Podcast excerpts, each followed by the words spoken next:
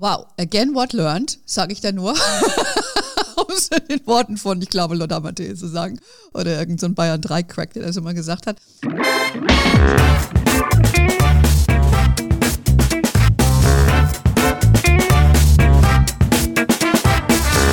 Ich begrüße euch super herzlich zum Her Money Talk, dem Geld- und Karriere-Podcast für Frauen.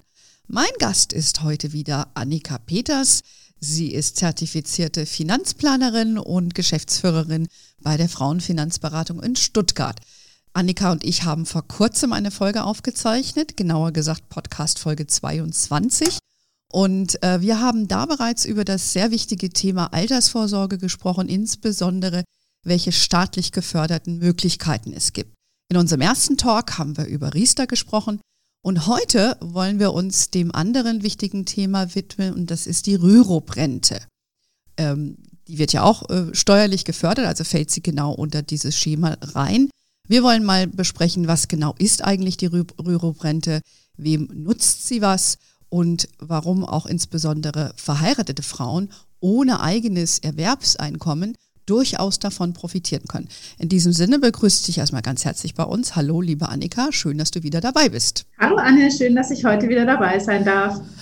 Sehr gerne, äh, weil das ja so erfolgreich war. Wir hatten auch recht gutes Feedback gehabt. Dann haben wir gesagt, machen wir gleich nochmal. Äh, dann haben wir auch Anlass, uns wieder, zumindest wir beide dürfen uns ja über Zoom äh, sehen. Ähm, und uns gegenseitig in, uns, in der Hitze betrachten, weil heute ist ein sehr heißer Tag. So, heißer Tag, heißes Thema. Übrigens, ähm, wir haben ja gesagt, es geht um Riester Rürup. Wer waren diese Typen überhaupt? Wie kommt eigentlich diese Bezeichnung zustande, fragt sich vielleicht die eine oder andere. Kannst du dazu was sagen? Ja, also da müssen wir wieder zurückschauen in das Jahr 2004 beziehungsweise 2005, wo dann diese große Änderung ähm, zum Thema Altersvorsorge und auch Steuern kam. Und da gab es eben äh, den äh, Walter Riester und den Bert Rürup. Ähm, nach den beiden Herren sind diese staatlichen geförderten Altersvorsorgeverträge eben benannt worden. Mhm, okay ich will ja nicht sagen, so wie Harz nach dem damaligen VW-Vorstand benannt wurde, so haben sich hier die Herren verewigt. Ne? Der Bert Rüberg ist meines Erachtens immer noch aktiv. Der ist ja ähm, beim Handelsblatt auch, äh, schreibt er regelmäßig und, und macht auch Research da. Also den gibt es noch, aber ich glaube, der Herr Riester selber, den, den hört man in der Politik heute nicht mehr so häufig. Der hat sich dann eben verewigt mit der Rente. Aber von den Herren jetzt mal zu dem, was sie uns hinterlassen haben.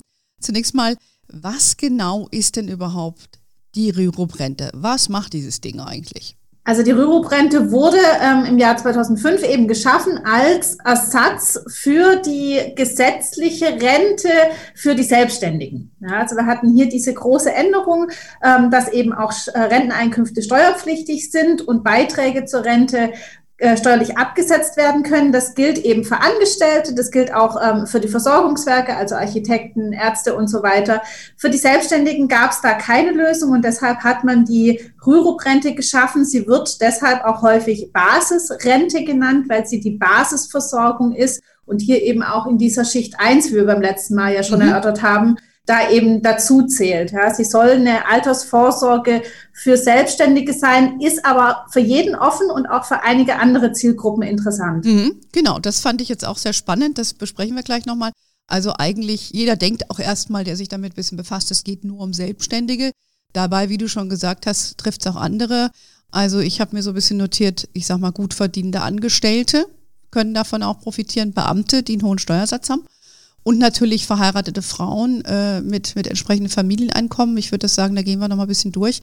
Äh, ist es denn wirklich interessant dann, wenn du, wenn du ein Angestellter bist? Ab was, was musst du überhaupt verdienen als Angestellter, damit das in Frage kommt für dich eventuell? Weil du kannst ja Riester machen, aber wenn du gut verdienst, äh, langt das ja eh nicht. Mit dem Riester ist ja nur ein kleiner Beitrag. Ja, also man muss sich das mal genau überlegen, dass es gibt da verschiedene Punkte, die man betrachten muss. Das ist heute, wer einen hohen Steuersatz hat, für den ist das interessant, weil ein mhm. hoher Steuersatz, ähm, und da fängt es ehrlich gesagt schon bei einem Bruttoeinkommen von jährlich 40, 50.000 Euro an, wo man mhm. schon ordentliche Steuersätze als ähm, äh, Single dann eben hat. Ähm, da kann sich das lohnen und das ist immer, weil wir in dieser gleichen Schicht sind wie die gesetzliche Rente, ähm, als Ersatz oder Ergänzung zur gesetzlichen Rente zu sehen. Okay. Ja. Ich muss eben beachten, dass ich später auf die Renteneinkünfte auch wieder Steuern bezahlen muss. Mhm. Ähm, das heißt, die Steuerförderung, die ich heute bekomme, habe ich aber heute in der Hand ähm, und mit der sollte ich dann eben auch weiterhin ähm, Altersvorsorge beziehungsweise Vermögensaufbau betreiben. Aber gerade bei einem hohen Steuersatz kann ich heute mhm. viel Steuern sparen und ja. das ist das Interessante. Ja, ich sage auch, wenn du, wenn du später die Steuer dafür begleichen musst, du hast ja einen enormen Steuerstundungseffekt. Ja, das heißt, das Geld kannst du ja für dich arbeiten lassen und äh, mehr Geld, als wenn du das Nachsteuern ähm, investieren würdest. Von daher hat es durchaus seinen Reiz. Lass uns mal kurz anschauen, wie hoch eigentlich die Förderung ist, beziehungsweise die absetzbaren Beiträge. Jetzt sagen wir mal, wir sind, äh, wir haben jetzt einen Single. Äh, was kann denn der, ja, wie viel bekommt der vom Staat? Wie, wie sieht es genau aus? Also es ist so, dass man ähm, als Altersvorsorge Aufwendungen in der Steuererklärung in diesem Jahr, also im Jahr 2020, jährlich 25.046 Euro steuerlich ansetzen kann, beziehungsweise muss man davon jetzt 90 Prozent nehmen und dann den persönlichen Steuersatz und dann kann man seinen eigenen Steuervorteil relativ einfach berechnen. Bei Verheirateten gilt der doppelte Satz, wenn sie steuerlich gemeinsam veranlagt sind. Also da sind wir dann bei über 50.000 Euro, die ein Ehepaar steuerlich ähm, absetzen kann für die Altersvorsorge. Und je nachdem, wie hoch das Einkommen und der Steuersatz ist, kommt da ganz schön was ähm, am Ende des Jahres beziehungsweise mit der Steuererklärung im nächsten Jahr dann auch wieder zurück. Ähm, jetzt nochmal für, für alle. Ähm, wenn du 25.042 Euro und ein paar zerquetschte als Single veranlagen darfst, das heißt konkret, du investierst diese Summe und davon, oder das ist die Maximalsumme, die du investieren kannst in Rürup und davon sind 90 Prozent steuerlich absetzbar. Das heißt, es mindert dein zu versteuerndes Einkommen. Ist das, habe ich das richtig verstanden? Genau, so ist es. Und wenn man wirklich diesen Maximalbeitrag ausnutzen würde in diesem Jahr, ähm, und dann würde man mit dem Maximalsteuersatz, also wenn man bei 42 Prozent ist, wird man knapp 9.500 Euro von der Steuer wiederbekommen. Ah ja, das lohnt sich da dann schon. 20.000 Euro etwa einzahlen, etwa 9.500 Euro gäbe es dann von der Steuer wieder. Das sind jetzt, wenn man in den Maximalsteuersätzen ist, also mit einem sehr, sehr guten Einkommen, aber auch mit einem Einkommen von, äh, wo man einen Steuersatz von 35 oder 30 Prozent hat, lohnt sich das auch immer noch. Mhm. Ähm, wenn ich jetzt, äh, jetzt ja, 25.000 Euro ist ja schon eine Stange Geld. Muss ich das dann jedes Jahr einzahlen oder kann ich das flexibel gestalten? wie ich das Geld habe, weil gerade bei Selbstständigen ist es ja auch oft der Fall, du hast ja nicht immer ein kalkulierbares Einkommen. Ja, nehmen wir jetzt mal aktuelle Situation, viele haben jetzt wenig Einkommen oder gar kein Einkommen. Bin ich da verdammt, das weiter zu bezahlen? Nein, also es ist so, und das empfehlen wir auch in der Beratung häufig, äh, man sollte einen monatlichen Beitrag vereinbaren, was man eben immer zur Seite sparen möchte und auch kann. Aber gerade die Rürup-Rente hat hier den Vorteil, und das ist ja was, was wir bei Riester eben nicht haben, ähm, dass ich einmal im Jahr ähm, eine Zuzahlung leisten kann. Ich kann also am Jahresende entscheiden, wie ist denn jetzt mein Geschäftsjahr gelaufen, wie hoch wird voraussichtlich meine Steuerbelastung sein und kann dann auch mit Einmalbeträgen hier nochmal was für meine Altersvorsorge ah. tun und das Ganze eben ähm, dann auch steuerlich gefördert. Und diese Zahlung muss dann in dem Kalenderjahr erfolgen, was für die Förderung wichtig ist. Oder kann ich auch sagen, ich zahle es im Februar und es gilt für Vorjahr? Nein, das muss noch in dem jeweiligen Jahr erfolgen. Das okay. ist immer gerade zum Jahresende, sollte man sich auch rechtzeitig darum kümmern, dass es bei den Versicherungen über Weihnachten alles noch durchgeht und noch gebucht wird. Mhm. Ähm, also immer im jeweiligen Kalenderjahr ähm, dann noch mit einbuchen. Aber dann kann man im Januar oder dann im nächsten Jahr eben wieder den Beitrag voll ausnutzen. Und diese steuerliche Absetzbarkeit, die steigt sogar jedes Jahr noch. Mhm, genau, das haben wir, wir hatten ja einen Artikel auch dazu geschrieben, das habe ich mir auch nochmal angeschaut gehabt. Ich lese ja auch meine eigenen Sachen. Muss man auch immer mal wieder leben, weil kann man nicht alles parat haben. Ähm, das ist ja schon mal, das finde ich jetzt schon mal ganz interessant. Also, ähm, das heißt, ich, ich kann bis zu 50.000 oder 25 jetzt mal rund gesprochen einzahlen, äh, muss ich aber nicht. Das kann ich dann selbst entscheiden, je nachdem, wie meine finanzielle Lage ist. So, wenn ich nun einen Rürup-Vertrag abschließen will, außer wen an dich, wende ich mich denn dann? Geht das, macht das eine Versicherung? Geht das über eine Fondsgesellschaft, eine Bank? Wie, wie muss ich mir das vorstellen? Also der Großteil der Rürup-Verträge, es müssen zertifizierte Verträge sein, die eben bestimmte Voraussetzungen erfüllen. Die werden von den äh, Lebensversicherern bzw. Rentenversicherern angeboten. Ähm, da kann man sich an verschiedene Versicherungsgesellschaften wenden. Es gibt auch teilweise Vorsparpläne, ähnlich wie eben auch beim Riester. Ähm, aber auch da steckt eben immer wieder dieses Thema Langlebigkeit dahinter, lebenslange Rente und auch da muss ein Versicherer mit einspringen. Ähm, das heißt, hier sind die verschiedenen Versicherer der richtige Ansprechpartner und da gibt es dann verschiedene Möglichkeiten, wie ich das machen kann. Ich kann das Ganze nämlich auch vorgebunden machen, also als vorgebundene mhm. Rentenversicherung ähm, oder eben als klassische Rentenversicherung oder als Kombination zwischen beiden. Und das ist eben auch einer der Punkte, wo ich sage, ich finde den Rürup sehr gut geeignet, weil ich kann hier über meine Geldanlage, die ich in dem Vertrag mache, sehr flexibel entscheiden. Ich kann mich entscheiden für Sicherheit, ich kann mich aber auch dafür entscheiden, ich möchte das 100 Prozent in Aktienfonds beziehungsweise ETFs sparen und ich kann auch über die Laufzeit diese ähm, Geldanlage in dem Vertrag verändern.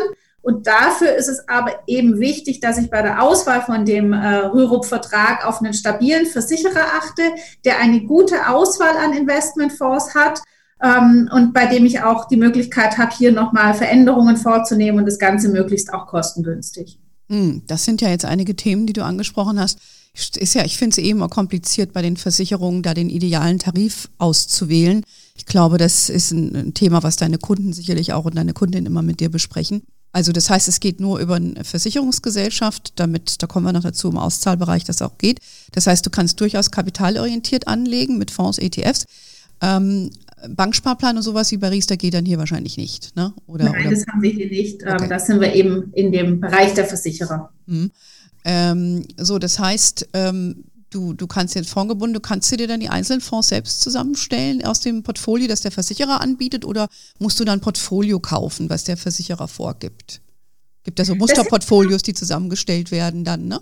Ja, also das hängt immer vom jeweiligen Versicherer ab. Da gibt es ganz viele unterschiedliche Angebote und das, wie du sagst, das ist so ein bisschen der Dschungel, wo man sich so ein bisschen durchwursteln muss. Das kann man selber machen oder eben mit Hilfe von einer Beraterin dann auch machen, weil diese Tarife muss man sich wirklich genau anschauen. Es gibt Versicherungsgesellschaften mit ganz toller ähm, Vorauswahl, wo ich ganz viele verschiedene Investmentfonds auswählen kann, auch ETFs, auch das Thema Nachhaltigkeit berücksichtigen kann. Es gibt aber auch Versicherer, die haben nur eine ganz kleine Auswahl an Investmentfonds und es ist eben auch wichtig, sich anzuschauen, nicht nur, wie wird das Geld angelegt bis Rentenbeginn, sondern was passiert denn eigentlich auch ab Rentenbeginn mit dem Geld in dem Vertrag.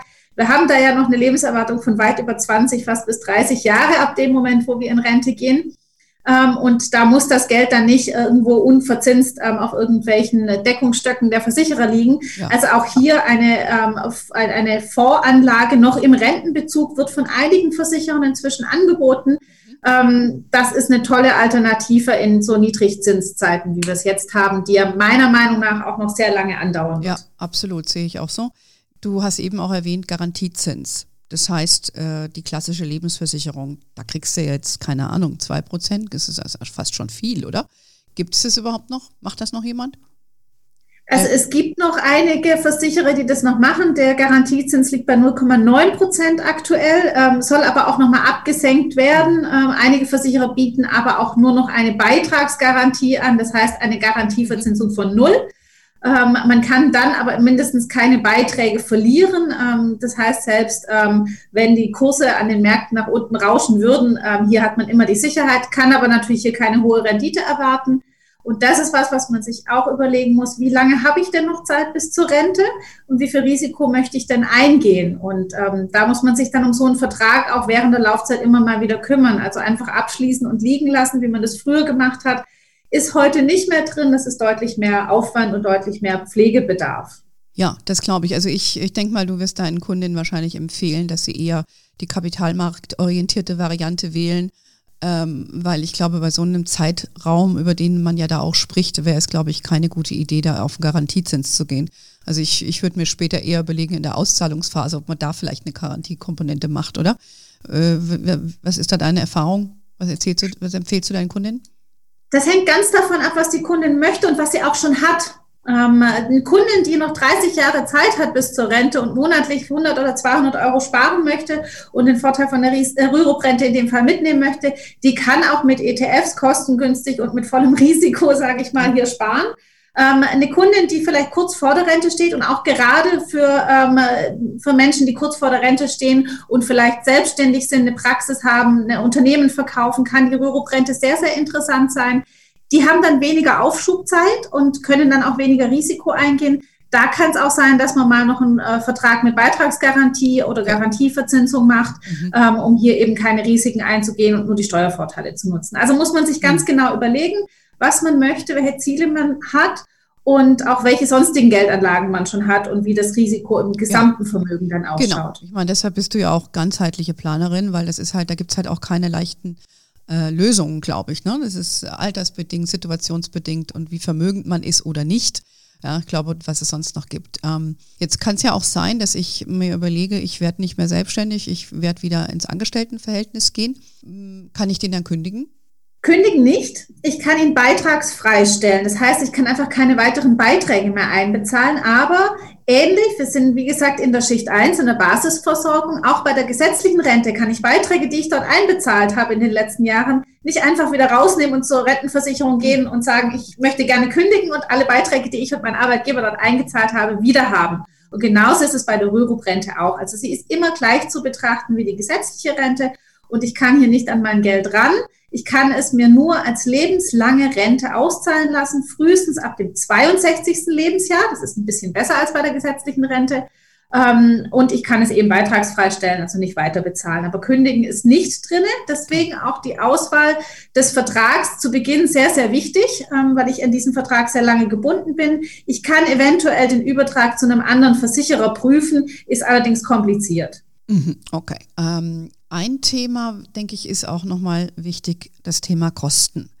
Ähm, es gibt ja eine bekannte Bloggerin, äh, die ihren Impuls bekam, äh, sich um ihr Geld zu kümmern und auch andere dafür begeistern will, weil sie da mal von einer Beraterin beraten wurde, angeblich, und die dann nur sie abgezockt hat. Ähm, erzähl mal, wie, wie, das, wie sich das mit den Kosten verhält. Ähm, kann man das überhaupt selber machen ohne eine Beraterin, so wie du? Ähm, und was kostet das? Also erzähl doch bitte mal, das, sollte man gleich mal aufklären. Ja, ganz wichtiges Thema Kosten. Viele sagen immer nein und die Versicherungsverträge sind alle viel zu teuer und ich möchte keine Versicherungsverträge haben und das ist mir auch zu, äh, zu unflexibel. Ähm, ja, dann, wenn ich das nicht möchte, aber dann kriege ich auch die Steuervorteile nicht. Das muss mir klar sein. Ähm, die Verträge muss ich mir auch genau angucken, wann fallen welche Kosten an. Ich habe einmal in dem Vertrag die Kosten für die Geldanlage, also für den ETF oder den Investmentfonds. Das habe ich, wenn ich normal Investmentfonds kaufe, genauso in gleicher Höhe. Teilweise bei einigen Versichern kriege ich sogar noch einen kleinen Kostenvorteil, weil ich die institutionellen Fonds kriege ähm, oder auch die kostengünstigen ETFs nehmen kann. Das sind die Versicherer sehr weit. Ich habe natürlich aber auch die Kosten, die Vertragskosten für den Versicherungsvertrag. Also mhm. das, was ich um diese ETFs und Fonds dann außenrum lege. Ähm, das variiert sehr stark von Versicherer zu Versicherer. Ähm, obwohl ich es da auch wichtig finde, ähm, auf die Kosten zu achten, aber noch wichtiger finde ich, auf die Stabilität des Versicherers mhm. zu achten. Denn ist es ein Vertrag, den schließe ich ab, bis ich irgendwann mal ähm, eben von dieser Erde gehen werde. Und ähm, das ist fast entscheidender als, äh, als eine Hochzeit. Ähm, da muss ich mich wirklich an einen Vertragspartner binden, von dem ich auch glaube, dass es den die nächsten 30, 40, 50, 60 Jahre noch gibt. Und da nur auf den billigsten zu setzen, ähm, kann sich eben als äh, nachteilig nachher erweisen. Deshalb ähm, Kosten ja, darauf achten, aber ist nicht der wichtigste Punkt, auch wirklich auf die Qualität achten und beim Abschluss gibt es unterschiedliche Modelle. Ich kann entweder den Provisionsvertrag wählen, das heißt, ähm, meine Beraterin wird ähm, bezahlt von der jeweiligen Versicherung. Da bitte darauf achten, zu einer Versicherungsmaklerin zu gehen, denn die hat Zugriff auf alle verschiedenen Verträge von verschiedenen Versicherern und wird auch ähnlich vergütet von allen ähm, jeweiligen Vertragspartnern. Ich kann aber auch einen Honorartarif wählen, dann ähm, kann ich, muss ich meine Beratung eben selber bezahlen nach Stundenbasis oder eben ähm, anteilig von dem, äh, was ich hier nachher in den Vertrag einzahle. Dann zahle ich es vorab. Es wird nicht vom Beitrag abgebucht, sondern ich zahle eine Rechnung über x Euro an die jeweilige Beraterin. Ist beides möglich. Es muss nicht vor- oder nachteilig sein, denn ein Versicherungsmakler ist hier wirklich auch zur Unabhängigkeit verpflichtet, mhm. dass er mir mehrere Verträge anbietet und mehrere Verträge zeigt. Und die Kosten sind inzwischen sehr, sehr transparent in den Angeboten ausgewiesen. Ja, genau. Da gab es ja eine Reform, dass jetzt äh, bei allen Finanzprodukten die Kosten ausgewiesen werden muss. Du hast jetzt darauf hingewiesen, zu einer Versicherungsmaklerin zu gehen. Ähm, du bist jetzt äh, eine Maklerin, kann man dich so bezeichnen, weil du unabhängig bist, aber es gibt ja auch welche, die nicht unabhängig sind. Ähm, ich sage jetzt mal große Strukturvertriebe. Ja, den bekanntesten in Deutschland ist äh, die DVAG. Wenn ich jetzt zum Beispiel äh, zur DVAG gehe, bekomme ich dann immer nur eine Art von Rürup-Rente oder Riester-Rente angeboten, weil die mit einem bestimmten Haus arbeiten. Was ist denn da äh, der Unterschied? Vielleicht vielen, glaube ich, ist es nicht so klar.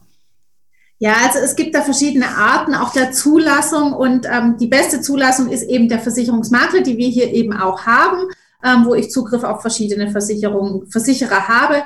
Als ähm, Ausschließlichkeitsvertreter, wenn ich direkt von einer äh, Versicherung bin, dann kann ich nur deren Produkt anbieten.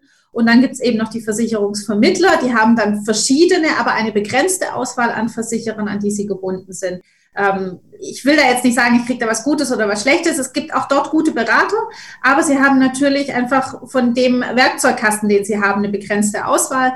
Ähm, das muss man sich überlegen. War für mich auch ein Grund, eben in die unabhängige Beratung zu gehen, mhm. dass ich Zugriff haben möchte auf alle verschiedenen Produkte, die es am Markt gibt. Und da kommt auch relativ viel Neues auf den Markt, was man sich genau anschauen muss und wo man sich dann überlegen muss, ähm, ist das interessant äh, für meine Kundinnen? Kann ich meiner Kundin das empfehlen?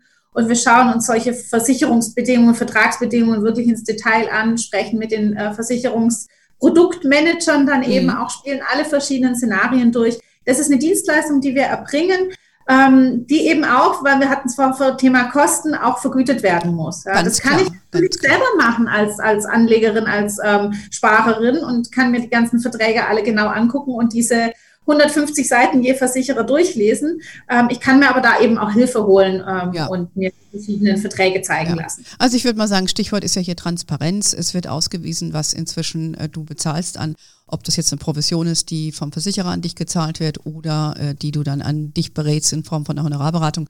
Da gibt es heute unterschiedliche Modelle. Und ich sage auch mal, wenn man zu einem Unternehmen geht, die Ausschließlichkeit ist, also ich sage mal, eine Allianz hat ja auch Ausschließlichkeitsvertreter, hießen die ja früher, und Vertreterinnen.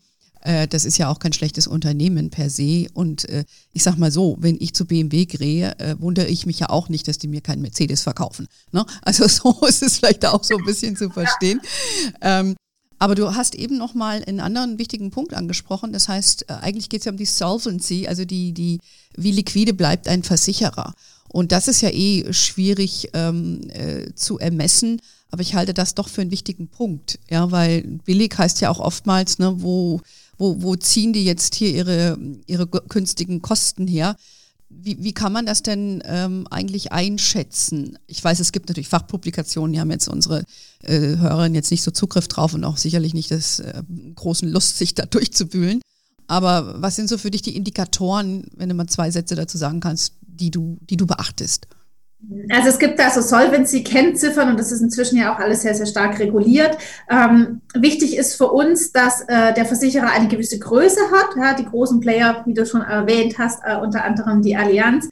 Ähm, es gibt aber auch äh, andere große, stabile Versicherer, ähm, mit denen man da arbeiten kann es ist auch wichtig, dass man sich den Vertragsstand anguckt. Also wenn ein Versicherer noch viele alte Verträge hat, für die er hohe Garantiezinsen zahlen muss, ähm, dann geht es natürlich auf äh, zu Lasten aller Versicherten in diesem Kollektiv. Und wenn ein Versicherer wenig Verträge hat, also ein kleiner Versicherer, der hat einfach mit den Kostenquoten zu kämpfen, denn wir haben in so einem Vertrag Stückkosten ähm, und das ist mit einem kleinen Bestand deutlich schwieriger als mit einem großen Bestand. Und wenn wir dann wieder im Garantiebereich sind, dann hat natürlich ein, Versicherer, der mehrere Milliarden managt, andere Möglichkeiten, das Geld anzulegen, als ein Versicherer, der nur ein paar oder hundert Millionen eben ähm, in seinem Vertragsbestand hat. Mhm. Und ähm, da deutlich besser dann oder der Große deutlich besser diversifizieren kann als der Kleine. Also Größe ist da schon nochmal ein schlagendes okay. Argument. Ähm, wichtiger finde ich dann eben äh, einmal die Stabilität und auch die Auswahl der Investmentfonds. Es gibt Versicherer mit einer sehr kleinen Palette, da kriegt man dann eine Liste mit zehn Investmentfonds, die man auswählen kann. Ähm, und bei anderen kriegt man ein äh, zehnseitiges Dokument mit Investmentfonds. Also ähm, da auch dann wieder die Frage, was wähle ich? Ähm, kann ich mich auch eben wieder selber durchangeln äh, oder ich kann eben sagen, ich schaue mir das mit einer Beraterin zusammen an, welche Möglichkeiten es da gibt. Super, das war jetzt doch äh, ganz interessant, das nochmal äh, von so einer Fachfrau wie dir zu hören. Also wir halten fest, Rürup ist durchaus interessant für Selbstständige, aber auch für Besserverdienende, ob sie nur selbstständig sind oder nicht, einfach nur einen hohen Steuersatz haben. Und man kann, sage ich mal, pauschal von 25.000 als Single sind förderfähig, kann man investieren und bei verheiratet sind es etwas über 50.000 Euro und davon sind 90 Prozent absetzbar. Das heißt, man kriegt vom Staat dann noch was zurück. Wir haben auch ein bisschen gesprochen, dass das flexibel ist. Das heißt, du empfiehlst, dass man sagt, man legt die Beiträge monatlich an und wenn man als Selbstständige abschätzen kann, aha, so lief's, dann kann ich nochmal eine Einmalsumme im Kalenderjahr nachzahlen, um die volle ähm, ja, Förderung zu bekommen. Und über die Auszahlungsphase haben wir, glaube ich, auch schon ein bisschen gesprochen. Das heißt, du kannst, ähm, ich glaube, da, da war ich jetzt noch nicht so ganz klar, wie wir da jetzt verblieben waren. Du kannst eine Auszahlung bekommen bis an dein Lebensende. Äh, die ist aber dann, erzähl das doch bitte nochmal, ist die garantiert wie bei Riester? Ja, also ich kriege hier eine lebenslange Rente ausbezahlt, mhm. solange lebe. Ich kann hier kein Einmalkapital rausnehmen. Das hatten wir ja auch vorher ja, schon gesagt. Genau. Das kann ich ja mir auch nichts auszahlen lassen. Bei Riester kann ich das ja teilweise. Okay. Bei Rürup geht es nicht. Mhm. Ähm, ich kann hier wirklich nur die lebenslange Rente wählen und muss dann beachten, dass die dann eben steuerpflichtig ist mit meinem dann gültigen Steuersatz. Okay, das heißt, ich kann auch nicht sagen, gib mir mein Geld auf einen Schlag. Das geht nicht, das wird immer nur ratierlich ausgezahlt. Genau, wir sind hier einfach in dem Ersatz für die gesetzliche Rente, mhm. ähm, den wir da haben und genauso wird es eben auch immer betrachtet. Mhm. Okay. Ähm, für wen eignet sich Rürup aus deiner Sicht nicht? Auch wenn er jetzt diese, sag ich mal, die vordergründigen Sachen erfüllt, ne, was jetzt die Steuervoraussetzung, Selbstständigkeit, bla bla angeht. Ja, also geeignet ist es eben nicht für jemanden, der sagt, ich möchte auf mein Geld wieder zugreifen, ich brauche mein Kapital dann irgendwann wieder, ich möchte davon eine Immobilie kaufen, ähm, ich möchte das alles selber machen, mir ist diese ganze staatliche und steuerliche Sache nicht ganz wohl, das möchte ich nicht. Ähm, es ist auch nicht geeignet für jemanden, der erwartet, im Alter sehr hohe Einkünfte zu haben. Ja, zum Beispiel, wenn ich weiß, ich werde ein äh, großes Immobilienvermögen erben und werde hohe Mieteinkünfte haben, wenn ich in Rente bin, ah. dann ist meine Steuerförderung nicht ganz so hoch, ähm, weil ich eben auch im Alter einen hohen Steuersatz haben werde. Ja, also es ist eigentlich sogar für den Durchschnittsverdiener, der nochmal seine Altersvorsorge ergänzen möchte, sehr gut geeignet, der heute ähm, viel verdient oder ein gutes Einkommen hat, das ist immer Definitionssache, und im Alter aber schon noch gucken muss, wo er noch Renteneinkünfte herbekommt. Ja, weil die gesetzliche Rente wird ja deutlich zu, zu gering ausfallen. Ähm, auch gut geeignet eben für Selbstständige, da aber eben aufpassen wegen der Planbarkeit. Es ist nicht geeignet, wenn ich noch sehr jung bin und nicht weiß, wo mein Leben mal hingehen wird. Mhm. Ja, wenn ich nicht weiß, ob ich mal selbstständig werde oder angestellt oder ob ich ins Ausland gehen möchte oder wie auch immer. Also wenn ich da noch nicht so ganz klar bin in meiner Lebensplanung, dann ist eine Rürup-Rente auch noch nicht wirklich geeignet. Beziehungsweise, wenn ich es mache, dann vielleicht mit einem geringen monatlichen Beitrag ähm, und da das dann immer wieder anpasse. Und das ist auch ganz wichtig Rüruprente ist nicht das einzige Mittel, das ich in meiner Altersvorsorge haben sollte. Es ist ein Baustein von hm. vielen, das hatte ich auch beim letzten Mal ja. schon erwähnt, muss sich seine Altersvorsorge und sein Vermögen mit vielen Bausteinen aufbauen. Und es ist ein kleines Puzzleteilchen, das da bei manchen passen kann. Und wenn man die Vor- und Nachteile kennt und für sich nutzen möchte, dann ist es wirklich ein, ein sehr guter Baustein. Ich selber nutze es bei mir eben weil ich sage, ich kann ähm, ETFs kaufen, ich kann hier Aktienfonds kaufen und das von der Steuer absetzen. Ich finde das eine super Sache und freue mich dann über die tolle Steuererstattung, die ich natürlich sofort wieder reinvestiere. Die du selbstverständlich nicht in eine Handtasche investierst. genau.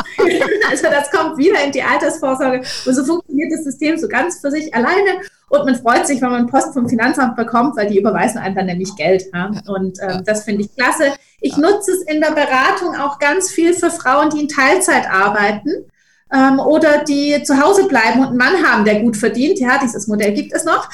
Ähm, weil natürlich die brauchen Ersatz für die gesetzliche Rente. Die zahlen plötzlich keine Beiträge mehr in die gesetzliche Rente ein und werden später auch nichts haben. Und ähm, da kann man sich wirklich überlegen, über eine Rürup-Rente die äh, Steuerlast der Familie zu reduzieren und was für die Frau ähm, in der Altersvorsorge zu tun. Und genau. so kann man es dann vielleicht auch schmackhaft machen. Wir machen was für meine Altersvorsorge und sparen dabei noch ein bisschen Steuern. Ähm, ist vielleicht eine ganz gute Sache. Und vor allem hier haben wir ja dieses große Thema Altersarmut ähm, bei Frauen. Ja, genau, das wäre jetzt der letzte wichtige Punkt nochmal. Wir hatten es ja eingangs gesagt, dass es auch für Frauen äh, interessant sein kann, die kein eigenes Erwerbseinkommen haben. Ich glaube, das ist vielen gar nicht klar. Äh, und ja, es gibt sie, äh, die Frauen, die äh, wohlhabende Männer heiraten oder Männer mit hohem Einkommen heiraten, was jetzt auch nicht, nicht schlecht ist, und sich dann entscheiden, wenig zu arbeiten, Teilzeit oder gar nicht. Was gibt es denn da nochmal für, für Kriterien, die relevant sind? Jetzt mal von dem Gespräch mit dem Mann, ähm, jetzt mal von dem Partner, jetzt mal abgesehen. Was muss ich denn da für Voraussetzungen noch mitbringen? Also für die Rürup-Rente muss ich ja eigentlich gar keine Voraussetzungen mitbringen. Die darf jeder abschließen.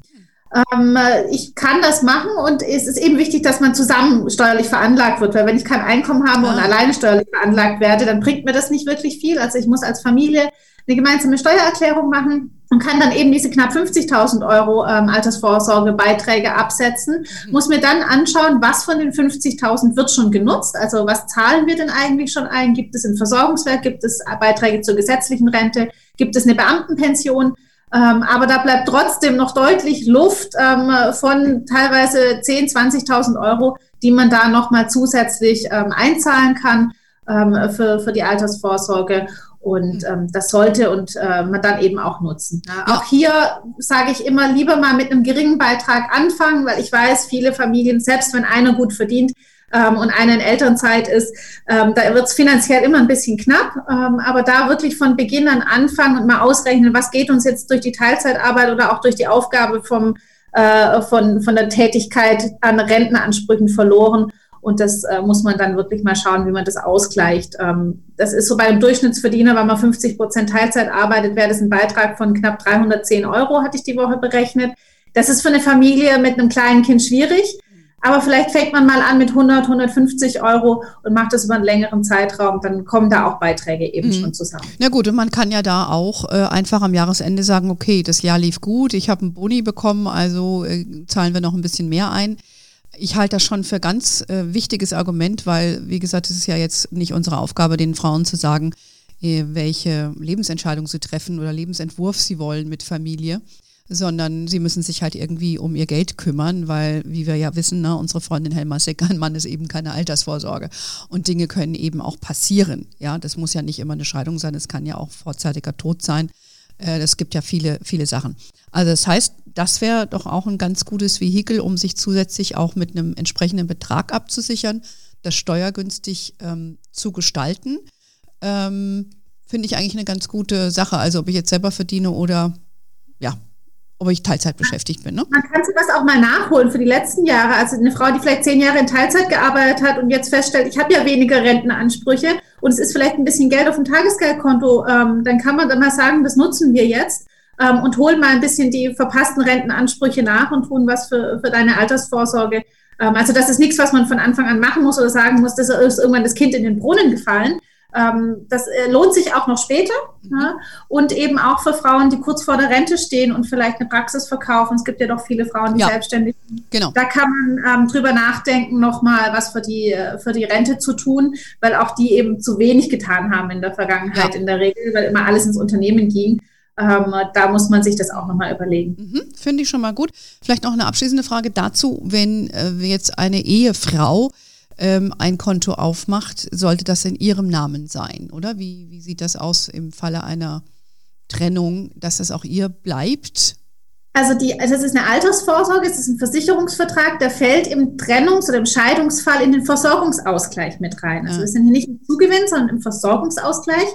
Und da wird ja geschaut, wer hat wie viele Rentenansprüche gewonnen ähm, während der Ehezeit. Und da wird dieser Vertrag natürlich gegengerechnet. Ja, das heißt, sie kriegt dann weniger Ausgleich aus den anderen Altersvorsorgeverträgen des Mannes.